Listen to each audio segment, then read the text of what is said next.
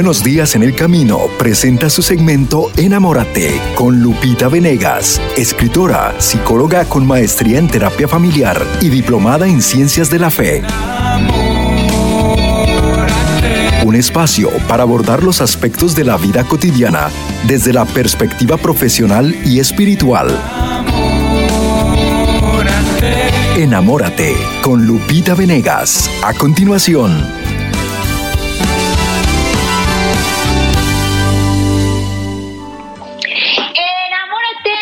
Bellísima de El Sembrador. Estamos entrando al territorio de Enamórate, aprendiendo a mirar como Dios mira.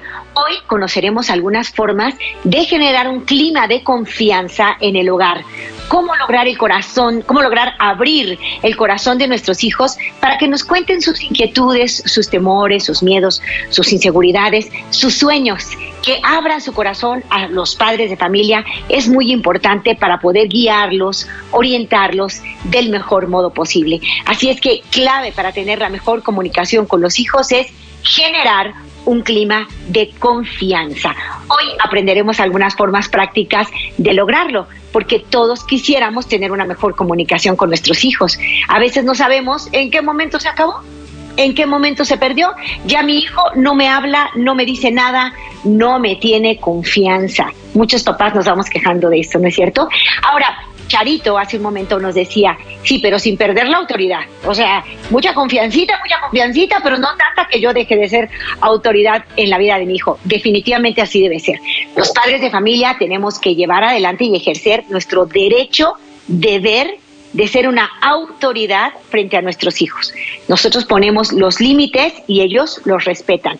Esa autoridad no se tiene que perder y de hecho favorecer un clima de confianza nos va a ayudar a tener una autoridad firme, una autoridad que se respeta.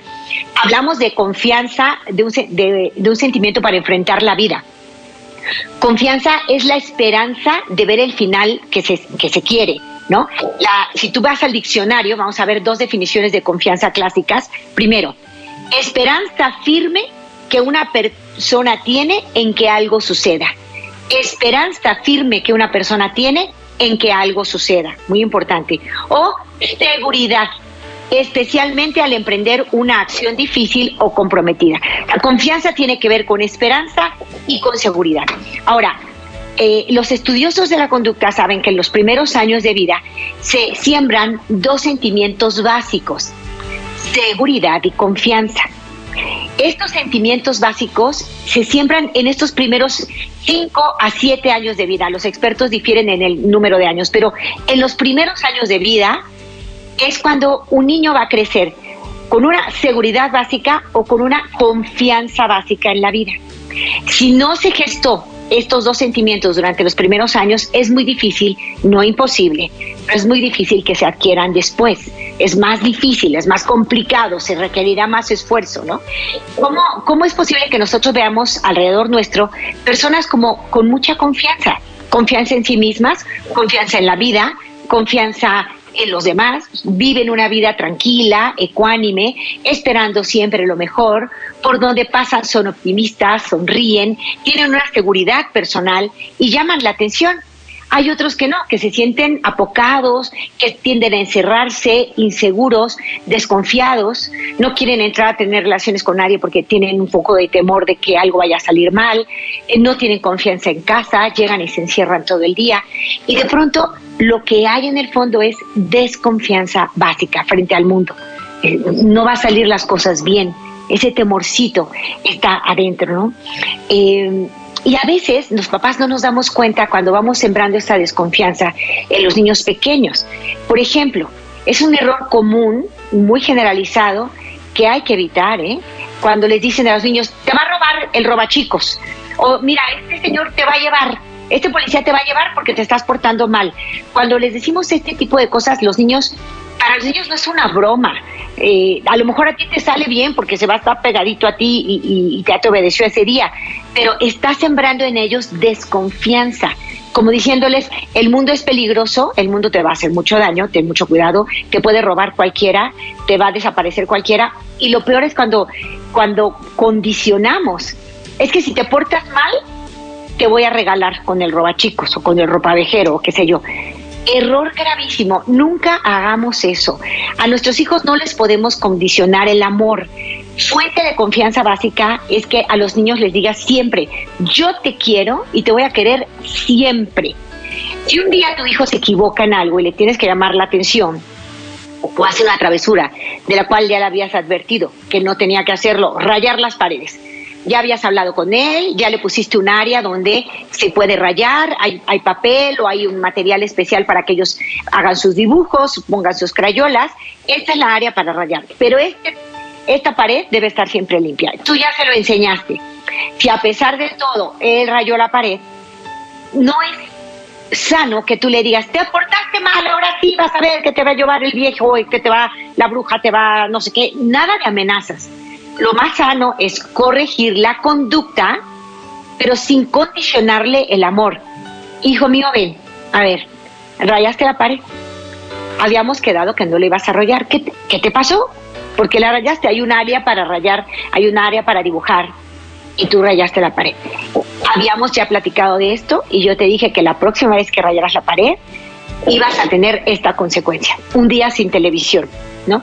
Es muy importante, papás, fíjense, para que los niños desarrollen confianza, que la primera vez que ellos hagan algo inapropiado, la primera vez, cuando no habías hablado con ellos, cuando tú no sabías que podía hacer eso, ¿no? Metió todos los juguetes en el water, pues eso nunca lo habías platicado con él. Bueno, la primera vez no se le regaña al hijo, no, se no, no te enojas con él, no le gritas, la primera vez que sucede, le, llamas y le explicas por qué estuvo mal lo que hizo. No puedes tirar las cosas en la taza de baño, no puedes rayar la pared, no puedes romper o cortar con tijera la colcha. La primera vez que lo hace es el momento de enseñarle la conducta, de hablar con ellos con suavidad, también con firmeza, muy suave en la forma, muy firme en el fondo, ¿no? Amor, esto que hiciste no estuvo bien, pero tú no sabías, campeón. Yo sé que tú no sabías y por eso no me voy a enojar contigo, ni, te voy a regañar, pero esto no tiene que volver a pasar. Entonces, te pido que no lo vuelvas a hacer, pero si volviera a pasar, va a haber una consecuencia, como que te quedas cinco minutos a solas o te quito tu, tu juguete favorito por una hora o la consecuencia que tú le quieras manejar. Eso pasaría. No va a pasar porque tú te vas a portar bien y porque no lo vas a volver a hacer. Pero si llegara a suceder, entonces actuar con la consecuencia que ya habíamos platicado. Pero jamás condicionar el amor. Es que como te portas mal, los niños a veces no saben ni qué es portarse bien o portarse mal. No pueden portarse como un adulto todos quietecitos sin hacer nada. Son niños. Entonces, no está bien condicionarles y mucho menos amenazarles con que alguien se los va a llevar o que alguien les va a hacer daño o que va a venir el grupo en la noche. Nada de eso, porque eso es alimento de desconfianza. No hagas que tus hijos tengan desconfianza en estos primeros años. Por el contrario, siempre diles, yo estoy aquí, cualquier cosa que pueda pasarte, me llamas inmediatamente, yo estoy aquí cerca y te voy a proteger. Eh, en el mundo las personas son buenas, a veces tenemos que cuidarnos de un, desconocido, pero en general las gentes son muy buenas y, te van a proteger y te van a cuidar. Nosotros aquí en casita somos los primeros interesados en que estés bien. al niño nunca se le condiciona el amor y dile, a ti siempre te voy a amar. Si te equivocas, te voy a llamar la atención, te voy a pedir que evites esos errores, pero a ti no te dejo de querer porque te equivoques. No importa cuántos errores tengas, yo te quiero siempre. Fíjate, Dios me quiere a mí y yo sigo teniendo errores y Dios es mi padre y me enseña cómo ser papá, cómo ser mamá. Entonces yo te quiero incondicionalmente, te quiero siempre, eres mi hijo amado, te amo y te quiero. Si te portas mal, te voy a llamar la atención y te voy a pedir que no hagas aquello que estuvo mal, ¿verdad? Los buenos actos tienen buenas consecuencias, los malos actos tienen malas consecuencias. Si haces una mala acción, pues habrá una mala consecuencia. Pero eso no quiere decir que no te quiero. Al contrario, porque te quiero, te enseño lo que es correcto y te enseño lo que no es correcto. Ese es mi papel como mamá, como papá. Y tú me vas a respetar siempre. es, es este tipo de confianza el que queremos generar. O qué bueno que tus hijos, cuando tengan un problema, 8, 9 años, 12 años, 15 años, no importa la edad, que cuando tus hijos tengan un problema, no digan esto típico que solemos decir, no, mi mamá me va a matar. No, no, no, no le digo mi papá porque me va a matar. Cuando decimos eso quiere decir que no confiamos en que tendremos el apoyo de papá y mamá. Por un lado, sabemos que lo que hicimos estuvo mal, que no llevé la tarea, que no terminé aquello, que, que dije una mentira, me fui a otro lugar, etcétera. Yo sé que estuvo mal y claro que mi papá me va a regañar, pero me va a matar, nunca me va a matar porque me ama. Me va a regañar porque hice lo que me pidió que no hiciera, pero voy a afrontarlo y voy a decirlo y voy a ver qué me toca, ¿no? Que los hijos sepan que en casa somos equipo, que como equipo el problema de uno es problema de todos y que vamos a ayudar a ese uno a salir adelante. Es un error etiquetar diciendo, pues este ya ves que me salió como la oveja negra, esta es la oveja negra de la familia. Este, porque cada vez que hablamos así, realmente lo vamos etiquetando y vamos generando una serie de actitudes, de reacciones de su parte que lo van a llevar muy lejos de nosotros y de nuestra confianza. Entonces, ¿qué tenemos que hacer? Decir mucho en casa, aprovechar los tiempos de convivencia. Si ustedes desayunan, comen o cenan juntos, son momentos mágicos. Quiten las pantallas en ese momento y platiquen. Son momentos para no ofenderse, para no tirarle tierra a nadie, para no llevar con encono un tema, con coraje un tema, sino, a ver, aquí somos familia y como familia nos apoyamos. Si uno hizo algo incorrecto, todos los demás vamos a apoyarlo. No todos los demás lo vamos a señalar. Es que qué bárbaro, te pusiste mal y cómo te portaste con mi mamá, eres un grosero. Y empezamos a hacer bandos en casa. Nada. En casa somos equipo. En casa somos equipo. Hay que enseñar esto a los niños desde chiquititos. Si uno tuvo un problema, todos los demás le ayudamos. Es que no pasó el examen de matemáticas. ¿Cómo nos ponemos la pila toda la familia para apoyar a nuestro hermanito que no pasó matemáticas? En lugar de decir, es que eres el burro, es que eres el burro. Las burlas, las amenazas deben desaparecer del clima de la casa. Hablar con confianza es, si un hijo abre su corazón y te dice algo que es privado, personal, Nunca traiciones a tu hijo hablando de lo que te dijo con los demás. No lo hagas, por favor, porque se va a sentir traicionado para siempre. Y una herida de traición lo lleva adelante todo el resto de su vida. Entonces, si él abrió su corazón, te contó un secreto, algo que sintió, un temor que tuvo, entonces tú lo guardas en tu corazón, oras, meditas y actúas de la forma más correcta, pero sin revelar algo que él te dijo como un secreto. Lo tienes que cuidar. Y cuando tú rezas y lo pones en manos de Dios, el Espíritu Santo te da creatividad para manejar la situación sin traicionar la confianza de tu hijo. Él te confió algo que para él es importante y tú lo guardas en tu corazón. Y haces con lo que te dijo lo que Dios te inspire. Lo llevas a la oración y haces lo correcto sin traicionar el corazón de tu hijo. ¿eh? Es muy importante para generar este clima de confianza. Otra cosa es, mi hijo no se abre para mí, no me cuenta, yo sé que algo tiene, pero es muy callado, está muy encerrado. Bueno, en estos casos, si tu hijo no solía ser callado, si es siempre así desde pequeñito, acuérdate que nacemos con un temperamento. Tenemos hijos con temperamentos introvertidos o con temperamentos extrovertidos. Quiere decir, es flemático, es melancólico, de temperamento, él es así. Si toda su vida ha sido más bien calladito, profundo, ya algún día hablamos de timidez en este programa, busca el tema si, si te interesa, eh, es su temperamento, entonces no lo tienes eh, que forzar a nada, respetarlo mucho, él aprenderá a expresarse a través a lo mejor del dibujo, de la escritura, de la pintura, de algún arte y aprender a conocerlo y a platicar. Lo poquito que él se abra a platicar, respetarlo y bendecirlo. Si él ha sido así siempre, entonces es una cuestión temperamental. Pero si él era un cascabelito, una castañuela por donde iba y tal, y de pronto está muy serio, muy retraído, muy guardado, eh, con, temor, con llanto, entonces sí, tienes que preocuparte. Este cambio repentino se dio por algo. Entonces tenemos que investigar qué fue lo que pasó. No forces a tu hijo a hablar, forzar no, pero proponer sí. Acuérdense del caminito de siempre, oración, testimonio, proposición oración, testimonio, propuesta. ¿Qué significa? Primero pones en oración, Señor, mi hijo tiene algo en el corazón, algo ha pasado, ayúdame a poder iluminar su vida, iluminar su entendimiento. Te ruego por él, ángel de la guarda, intercede por él, cuídale, cuídale, eh, haz oración por tu hijo primero. Segundo testimonio significa que tú vas a modelar el amor de Dios con él y por unos días, sin forzarlo a hablar, tú vas a estar muy cercana o muy cercano. Amor, ¿me acompañas al súper? ¿Me acompañas? Tengo este pendientito, quisiera ir contigo. Oye, te quiero contar algo. Fíjate, cuando yo era chiquita, un día me puse muy seria en mi casa y mi mamá no sabía qué pasaba y yo no me atrevía a contarle que mi, mi grupo de amiguitas me cortó fue horrible porque yo siempre me llevaba con ellas y un día les caí mal o me, hicieron sentir de menos, me sentía yo fatal y llegaba a la escuela y nadie me hacía caso, pero yo no se lo podía contar a mi mamá. Hasta un día que ella me dijo que le abriera mi corazón y que no me preocupara. Y fíjate, ese día yo platiqué con mi mamá y fue muy bonito, porque ella me comprendió y ella me abrazó y eso me dio mucha seguridad y me dijo que aplicara la ley del hielo. Me acuerdo muchísimo cuando me lo dijo mi mamá, si a ti te aplican la ley del hielo, a ti no te da frío. ¿Por qué? Porque no son las únicas amigas del mundo ni el único ambiente del mundo en donde tú puedes desempeñarte. Tú puedes hacer un nuevo grupo de amigas.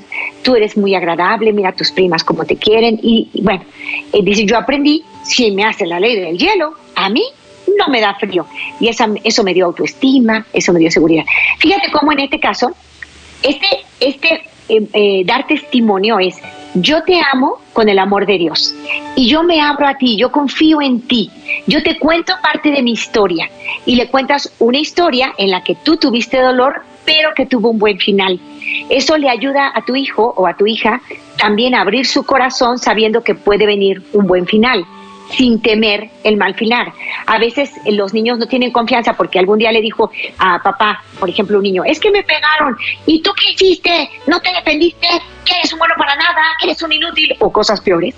Entonces el niño bloqueó su confianza para siempre. Cuando un hijo por fin abre su corazón, tú no puedes ni regañarlo, ni juzgarlo, ni eh, eh, tratar de corregirlo en ese instante. Sí se dan consejos, en el momento oportuno. En ese instante, acuérdate, es escuchar. Hemos hecho también programas sobre la escucha profunda, haremos uno nuevamente. Entonces, oración, testimonio, que es tu acercamiento lleno de amor, y proposición o invitación. Es, si tú tienes algo que contarme, sabes que cuentas conmigo, mi amor. Así como yo conté con mi mamá en su momento, tenía miedito, pero acabó todo muy bien, quiero que cuentes que sepas que cuentas conmigo porque yo te quiero, te amo, quiero tu felicidad. Hay que decir esto a los hijos todos los días, que los queremos, que nos importan, que nos encantan. Dile, mi amor, eres tan creativo, eres, háblale de sus cualidades todos los días, eso genera un clima de confianza. Eh, mamá, pues sí, troné matemáticas, soy un burro, no eres ningún burro. Tronaste matemáticas, a ver, faltó estudiar, no tienes facilidad, igual que fulanito, no importa, tú eres otro, tú tienes otras cualidades, tú, mira, tu inteligencia creativa es maravillosa, tú tienes como talentos en esta área, no pasa nada, mi amor, aquí le vamos a echar ganas y vas a salir adelante, en fin, el, el poder hablarles a ellos de sus talentos, a lo mejor en esta área, pues no eres el primero y qué, Así todos los seres humanos tenemos luz y sombra. Y cuéntale, yo no soy nada buena para la gimnasia, me tuerzo, mira, y puedes jugar con él un poco, hacer bromas, jugar, es, es, divertido sin burlarse, ¿verdad? Hacer bromas sin burlarse, por ejemplo, decir, mira, yo quisiera ser buena gimnasta, tú eres muy buena gimnasta y, yo te admiro que haces la rueda de carro padrísima. A ver, y como ensalzarle, y si tiene ese talento, ese talento, decirle al mundo que lo tiene, ¿no? El otro día veía algo en, redes sociales de, de un chico que, que podía clavar muy bien, que puso un clavo un día para poner un cuadro y su papá lo admiró tanto y lo felicitó tanto. Qué bien pusiste el clavo, lo hiciste fabuloso y no te lastimaste el dedo, lo hiciste con cuidado, muy bien. Ahora tú vas a ser el ponedor de clavos número uno en nuestra casa, ¿no? Y cada vez que se necesitaba clavar algo, fulanito, ven, tú eres el bueno. Y ella se sentía con mucha habilidad para esto, lo cual le dio seguridad y lo hizo un chico que colabora mucho en casa, que es extraordinario, ¿no? Poder poner el acento en los talentos de tus hijos es generar un clima de confianza. Entonces, acuérdate que tú no, tu hijo no habla contigo, tú vas a hacer el caminito de tres pasos. Orar por él, dar testimonio de amor, o sea, hacerte muy cercano en, los días en torno al cual tú vas a hablar con él. Entonces, hacerte muy cercano, decirle que lo quieres, eh, tener muy buenos detalles con él, hablarle de sus cualidades, enfocarte en todo lo bueno que ha hecho, decirle cosas positivas a lo largo del día y al tercer, cuarto, quinto día le dices, mi vida, te he visto muy calladito, muy encerradito y estoy un poco preocupada. ¿No tienes nada que contarme? Quiero que confíes en mí. Y, así te acerca y muchas veces si él no se abre, te abres tú. Y una vez que tú te abres, viene, viene ya la apertura del corazón. A veces hay una problemática en casa. Papá es alcohólico. Papá ha llegado muy agresivo contigo, te ha gritado cosas feas. Tu hijo no te dice nada, pero está callado. Y tú crees que, que no se dan cuenta. Ustedes a veces gritan en la habitación y creen que los hijos no se dan cuenta. Sí se dan cuenta. Se ponen las almohadas aquí para taparse los oídos, no quisieran oír lo que está pasando, les temen mucho por que se separen, porque no se quieran, es una de las principales fuentes de neurosis infantil, el temor de que los padres se separen. Entonces, si ustedes tienen problemas, lo peor que puedes hacer es negarlo frente a tus hijos o decirle, vete por allá, al ratito hablamos. No, no, no, los hijos se dan cuenta. Lo mejor es ser muy sinceros. De pronto acercarte y decir, mi vida, yo no sé si a ti te afecta, pero creo que sí. A mí me duele mucho que papá sea grosero, tanto con ustedes como conmigo. Es algo, mi amor, que, no sé cómo manejar. Yo quisiera que él no gritara, pero no está en mis manos que él no grite. Yo no sé qué hacer, yo le pido mucha ayuda a Dios. Voy a poder pedir ayuda profesional porque no está bien que un papá esté enojado todo el día no está bien que tenga este grado de agresión en su casa, no está bien. Así es que voy a buscar ayuda y, si todos la necesitamos en esta casa, todos la buscaremos. Pero habla con sinceridad con tus hijos, no ocultes lo que es evidente, no ocultes lo que es evidente. Hay niños que sufren porque sorprendieron a papá en una infidelidad. A veces ese es el problema. Y a veces, con cierta frecuencia, me he dado cuenta de lo siguiente. Cuando les hablan en la escuela de sexualidad, pero en esta nueva cultura sexual, desafortunadamente, en donde hay una ideología detrás, les hacen entrar una carga muy fuerte emocional a los hijos. Les enseñan una sexualidad grotesca, distorsionada, que a muchos de ellos les mueven el tapete. Y hay niños que entran en, un cambio drástico, como no queriendo crecer, como no queriendo aceptar lo que les están proponiendo. Y entonces es tiempo de que nosotros hablemos con ellos de este tema tan hermoso que es la sexualidad. Pero hablar con ellos, decirles, mi amor, en la escuela te enseñan una ideología que dice esto. Nosotros que somos padres cristianos, que creemos que hay un Dios bueno que nos ama, tenemos una visión muy diferente y queremos proponértela porque nosotros vivimos de acuerdo con esta visión y estamos muy bien, gracias a Dios, somos muy plenos y felices y entonces esto que te van a enseñar a la escuela puede hacerte sentir muy incómodo, pero no lo tienes que aceptar como una verdad. Esto, esto es una ideología y luego irles planteando lo que es una ideología, de dónde parte una ideología. Hay programas que he hecho también sobre estos temas. Entonces, a veces se cierra el niño porque entran temas fuertes que no sabe cómo tratar en casa. O a veces también les hablan de religión y ellos no saben qué responder porque en su casa no se habla de religión.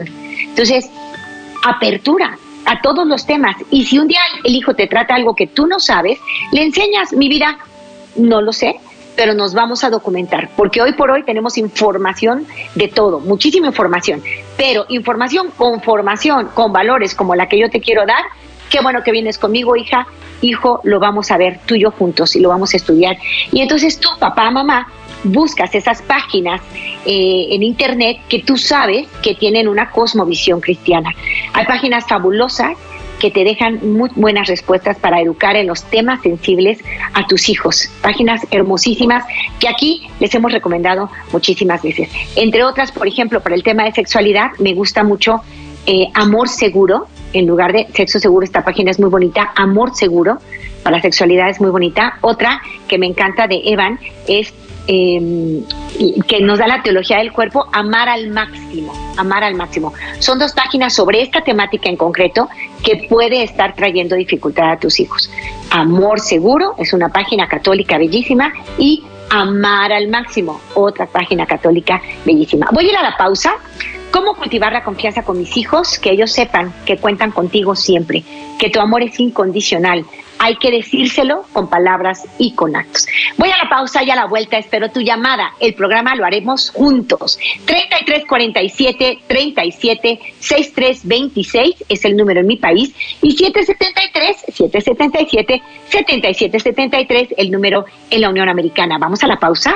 Vuelvo contigo. Te invito a mirar como Dios mira. Enamórate.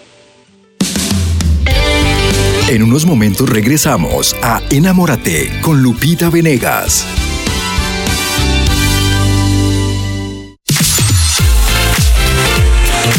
A ti que nos sintonizas, te invitamos a que nos compartas tu testimonio de lo que la programación de ESNE Radio y ESNE TV ha hecho en tu vida. Recordando lo que dijo el Papa Francisco, en la acción misionera se llama a la comunidad cristiana a ir al encuentro de los demás, pero siempre proponiendo y dando testimonio. Cada testimonio es una herramienta muy importante que nos ayuda a nuestra misión evangelizadora.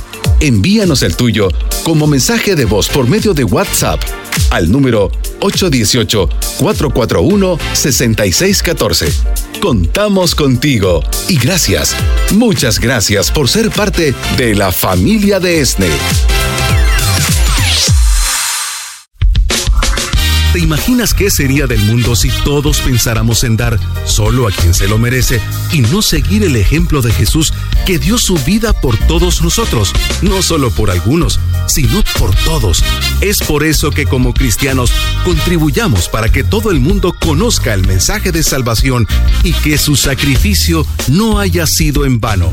Únete como un sembrador de Jesús con María llamando al 773 777 7773 en Estados Unidos o al 3347 376326 en México. Qué bueno que está usted en sintonía de ESNE Radio. Estamos dentro de este espacio de Enamórate. En unos momentos regresamos con Lupita Venegas, hoy que nos comparte este tema para cómo comunicarnos con nuestros jóvenes, cómo eh, sembrar esa confianza. Y antes de regresar a este segmento de llamadas, queremos hacerle la invitación a usted que está sintonizando. El testimonio que acabamos de escuchar es un testimonio muy poderoso de lo que Dios puede hacer en nuestras vidas. Y usted a lo mejor escucha este día y dice, ay, qué bueno fuera que a mi casa llegara esa sanación, que mi marido dejara de tomar. Así puede ser. Súbase al arca de Noel, conviértase en una sembradora de Jesús con María o un sembrador de Jesús con María y usted va a ver la gloria de Dios sobre su vida y la vida de su familia. Regresamos con Lupita Venegas en Enamórate. Enamórate familia bellísima de El Sembrador. El día de hoy hemos hablado de cómo es importante hacer que nuestros hijos sientan confianza, nunca sembrar miedo en sus corazones, especialmente los primeros siete años de vida. Que ellos sepan que cuentan con nosotros, que como familia somos equipo y que no estamos para tirarle tierra a nadie, para señalar a nadie, todo lo contrario, para hacer equipo y ayudar a todos. Si uno tiene un problema, todos como equipo le ayudamos a salir adelante. 3347 376326 es el número en México para que me llames y hagamos este programa juntos. Si estás en la Unión Americana, llama por favor al 773 777 7773. Esta parte del programa la haces tú. Sin ti no enriquecemos a nadie y hoy queremos ser muy ricos en amor, en solidaridad, somos hermanos unos de otros y queremos enriquecernos mutuamente. Así es que si tú sientes en tu corazón que el Espíritu Santo te inspira para compartir tu experiencia, tu temor, tu pregunta. Tal vez tú pudiste abrir el corazón de uno de tus hijos y nos puedes compartir cómo lo hiciste. Tal vez no has podido hacerlo y quieres compartirnos ese dolor, esa sensación que tienes en el corazón en busca de respuesta. Bueno, este es el momento de llamar y de hacer nuestro programa juntos. No te olvides que sin ti no hay riqueza. Contigo nos enriquecemos mutuamente. Espero sus llamadas. Aquí me quedo quietecita hasta que entre una llamadita y me digan, ya está aquí en la línea alguien que va a hacer de este programa un programa de bendición. Y agradezco muchísimo a Lidia, hermana mía preciosa. Te saludo y te abrazo hasta Carolina del Sur. ¿Cómo estás, Lidia? Cuéntame. Eh, bien, gracias a Dios. Sí, pero muy buen día. Pero ahorita tengo, ahorita tengo un montón de de dificultades en mi vida. O sea, estoy bien, pero pero tengo dificultades. Siempre he tenido dificultades, he luchado mucho, parece que ya estaba saliendo, pero volví a un momento muy duro que ya han pasado seis meses, pero todavía no me puedo, no puedo entender la situación que estoy pasando. Entonces, ya, o sea, quiero decir, yo tengo un matrimonio de 33 años, tengo cinco niños y y toda la vida no supe que mi esposo, un poquito antes de nuestra boda, tuvo una hija. Y ahora como por noviembre apenas me, me vino y así fríamente me dijo que, que lo encontró a su hija, que estaba perdida. Entonces yo me yo me enfurecí, dije que como que eso, que por qué me mentiste, que todo y esto.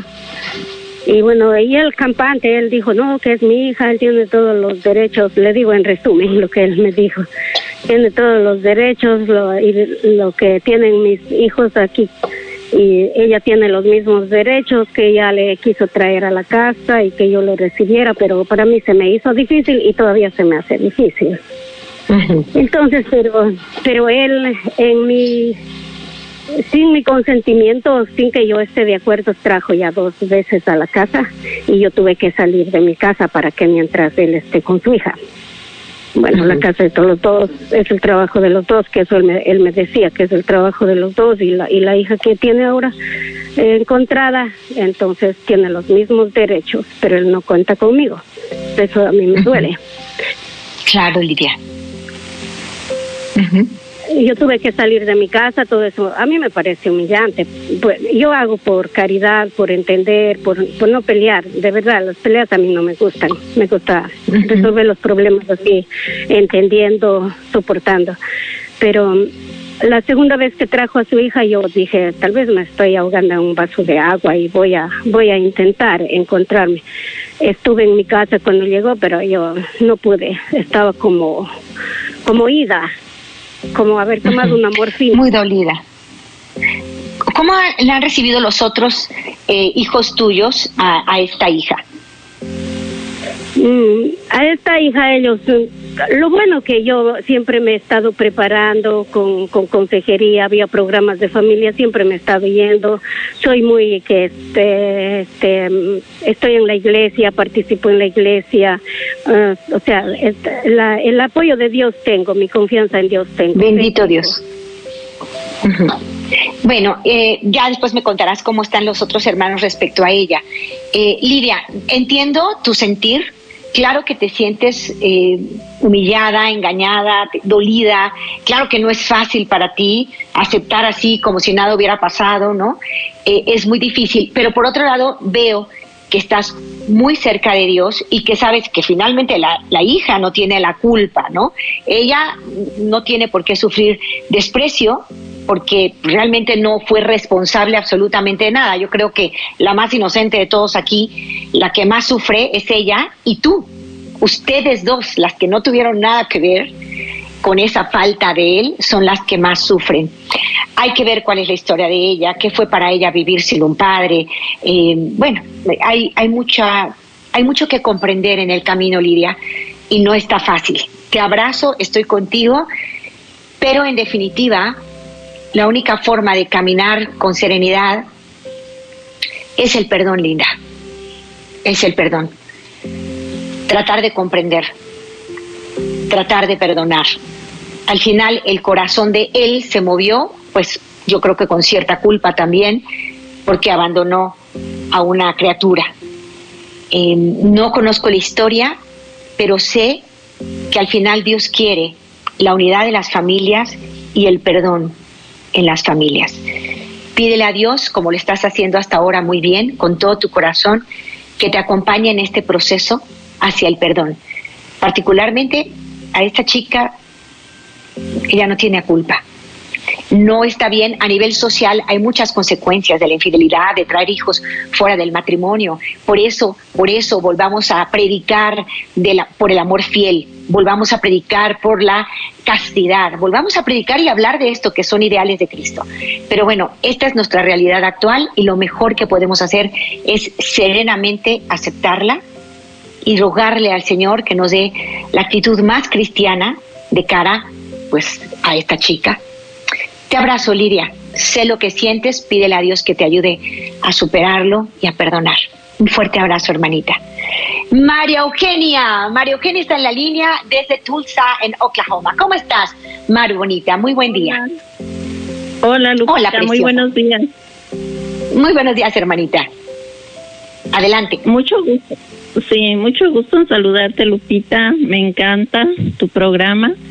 Este, yo te escucho desde Tulsa y mi pregunta es la siguiente. Tengo un pequeño de siete años y él ya estaba ah, desde pequeñito muy independiente, durmiendo en su en su cuarto, en su cama, pero ahorita él está pasando por una situación de mucho miedo. Eh, Ya no quiere dormir solo, le da miedo a, como ahorita estamos en, en la época de tormenta, como las tormentas, los truenos, todo eso es lo que yo veo que le da miedo y ya no quiere él dormir solo. No sé si eso sea la verdadera razón de su miedo o no sé qué me puedes decir tú, Lupita, cómo hablar con él cómo enseñarle o cómo ayudarle a tener confianza en Dios nuestro Señor, de que pues Dios está con él, ¿verdad? En todo momento. Claro que sí, Maru, muy bien. Eh, cuando tenemos un niño que de siete años tiene mieditos, hay que ver por qué. A veces es la imaginación, ellos pueden imaginar monstruos que están allí, que les pueden hacer daño, a veces es solo eso, a veces, no, no, no, sé si sea el caso, probablemente no sea así, pero a veces ha habido abusos, tocamientos, que también eso les genera miedo. Entonces, es sí estar muy cerca, muy pendientes de ellos y hay libros, Maru, que ayudan a superar el miedo en la noche. Eh, hay libros, entonces le, cuentas el cuento y estás con él y hay sugerencias. Por ejemplo, te dicen, no dejarlo siempre venirse a dormir a tu cama, sino más bien irte tú con él quedarte con él y decirle, yo voy a estar contigo. ¿Cuál es tu miedo? Probablemente él te cuente que hay un monstruo o lo que sea, o que esos rayos son gritos de algo. Entonces, una forma de, hacerlo, expresar lo que siente es que dibuje, dibuje al monstruo que, que, está dentro del closet o el que se está imaginando y después lo vamos a vencer. Entonces vamos a hacer un superhéroe también de dibujo que va a vencer a ese monstruo. Son métodos que pueden ayudarle a él a ganar seguridad, pero por un tiempo sí te va a tocar ir a acompañarlo, quedarte tal vez con él. Otra idea es poner una pequeña lucecita que le haga sentir seguridad o dejar un poquito entreabierta la puerta son cosas que tú tienes que manejar para que él sepa que su ángel de la guardia está siempre con él.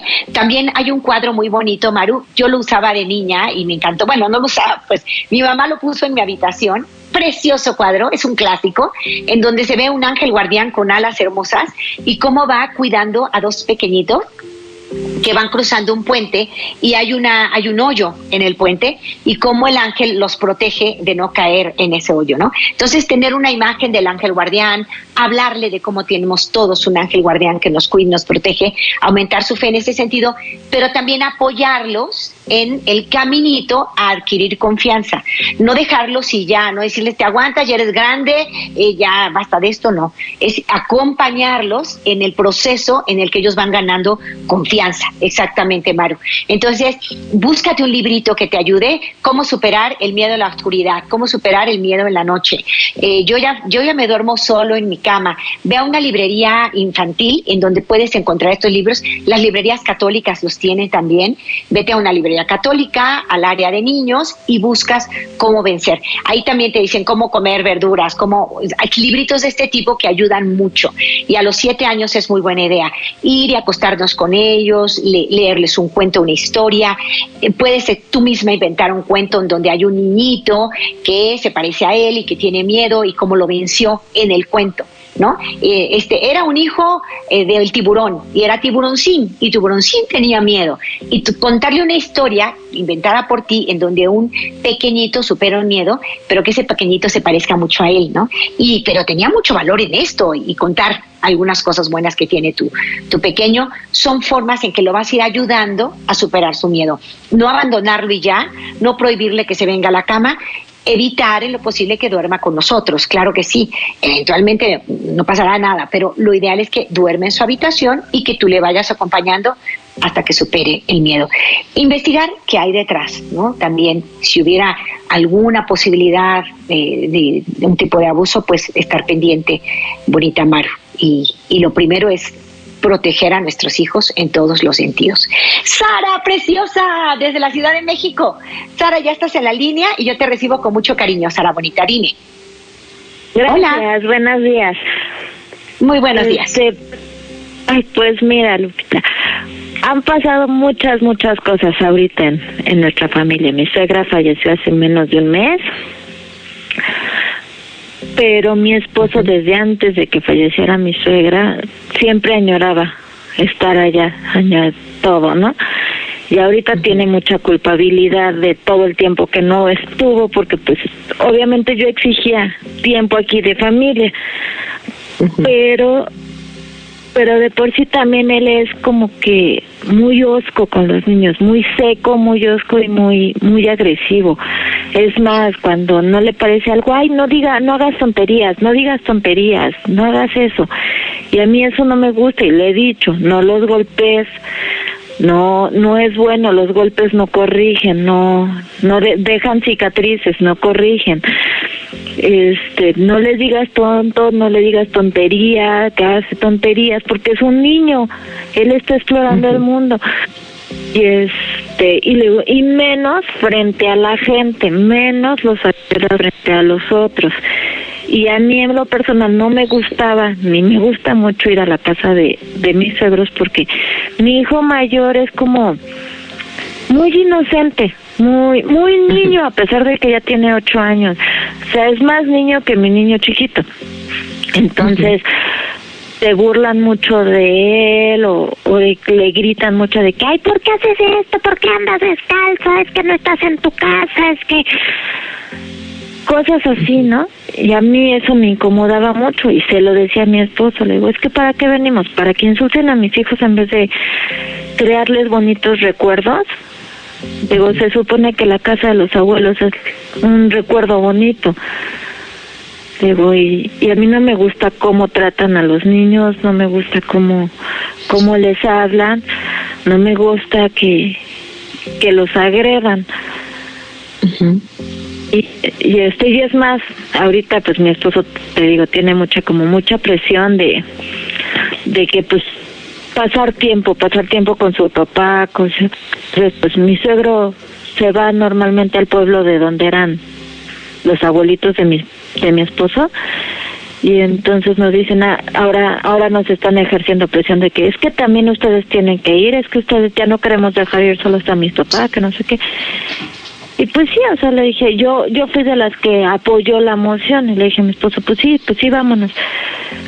Y volvemos a lo mismo, ¿no? De tiene ella perros y eso, y el niño chiquito fascinado con los perros, pero el grande pues le gusta jugar con juguetes, le gusta construir y cosas, y saca los juguetes a la tierra y eso, y mi suegro lo regaña, le jala las orejas, no les, no le gusta que anden descalzos y, y, y, igual lo mismo, entonces pues a mí eso no, no, no me gusta y no sé cómo lidiar porque vivo en conflicto continuo con mi esposo por, por esa situación.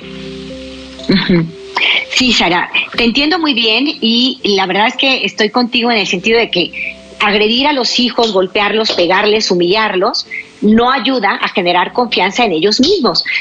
el, secreto es, tú tú, esposo mío, quieres hijos exitosos, quieres que les vaya bien en la vida. Pues si quieres que les vaya bien en la vida, ayúdales sin insultarlos, sin humillarlos, sin maltratarlos, porque esto no genera confianza, todo lo contrario, van a ser inseguros y desconfiados. Entonces, un poquito hacerle conciencia, pero, Sara, también es muy importante lo siguiente, él es su papá y como papá, pues está frente a sus hijos, tiene que, claro, madurar y crecer, pero también tenemos que aceptar esta realidad, Sara. A veces a nosotras nos pasa que queremos sobreproteger a nuestros hijos. Ten cuidado, hay una línea muy fina en donde es educarlos y donde ya nos pasamos a sobreprotegerlos. Dice un dicho, si el camino está lleno de piedras, no, em, no quites las piedras, más bien ponle tenis a tus hijos, ¿no? Eh, por ejemplo, tú dices, a su familia no les gusta que estén descalzos. Bueno, pues una buena idea sería de tu parte decirles a tus hijos, a ver, nosotros tenemos este hábito, no pasa nada, nos gusta estar descalzos, tocamos la naturaleza, nos, me parece bien, pero en casa de tu papá prefieren que no anden descalzos. Entonces, sabiendo que para ellos es una costumbre importante o es un hábito importante ponerse tenis, cuando vayamos allá vamos a hacer un esfuerzo y nos vamos a poner los tenis o los zapatos, porque en esa familia es importante. Y nosotros, así como vamos a pedir que nos respeten en nuestra casa, vamos a respetar en otra casa. Entonces, eso es ponerle tenis en lugar de limpiarles el camino. Tú, quisieras ya no mandarlos allá, ya que no sufran por el abuelo regañón y odioso hoy. Bueno, no sé si están, no, no sé si exageré, ¿verdad? Pero tú quisieras no hacerlos sufrir y mantenerlos en tu casa cuidaditos, aguas porque puede ser sobreprotección. Lo mejor es educar y decir, hijos míos, vamos a casa de papá, hay otros hábitos, el abuelo es muy, muy duro, tiene carácter muy fuerte, pero los quiere a su manera. Eh, vamos a estar ahí, vamos a tratar de echarle ganas de pasarla muy bien con todos y si hay algunas reglas que se tienen que respetar allá, pues las vamos a respetar. Aquí en casa tenemos reglas distintas y es muy bonito el respeto y de pronto, acuérdate de esto, Sara, evitar la sobreprotección hablar por aquello que tú quieres, que es el respeto de la, de la persona y todo, con lo que estoy totalmente de acuerdo contigo, pero no negarte a hacer familia. Tú tienes un esposo y tiene una familia y hay convivencia, pues le vamos a entrar. En su casa hay reglas distintas, pues lo explico a mis hijos que en esta casa hay estas reglas y las vamos a tratar de respetar y que en nuestra casa son otras reglas. Y punto. Entonces, estamos dándoles tenis porque el camino tiene piedras. La vida no es fácil. Entonces, es desde pequeñitos, Sarita, poner de nuestra parte. Creo que ya nos tenemos que ir. Te abrazo muy fuerte, muy fuerte. Tendríamos que hablar ampliamente sobre la sobreprotección, que lejos de, de hacer bien a nuestros hijos también genera inseguridad. Los dos extremos generan la misma sintomatología. Eh, la, la inseguridad viene tanto del papá que sobreprotege como el papá que lastima. Entonces es tremendo. Padres que dejan huellas y no cicatrices es el tema de mañana. Sara, no te lo pierdas, le va a servir mucho a tu esposo y a otros papás que piensan que con malas maneras educan o más fuertes a sus hijos. Cuidado. Padres que dejan huellas y no cicatrices. Hablaremos de padres que dejan cicatrices y no huellas. Mañana estaremos en esta temática aquí. Yo les abrazo fuertemente, les quiero muchísimo. Les invito a mirar como Dios mira. Enamórate.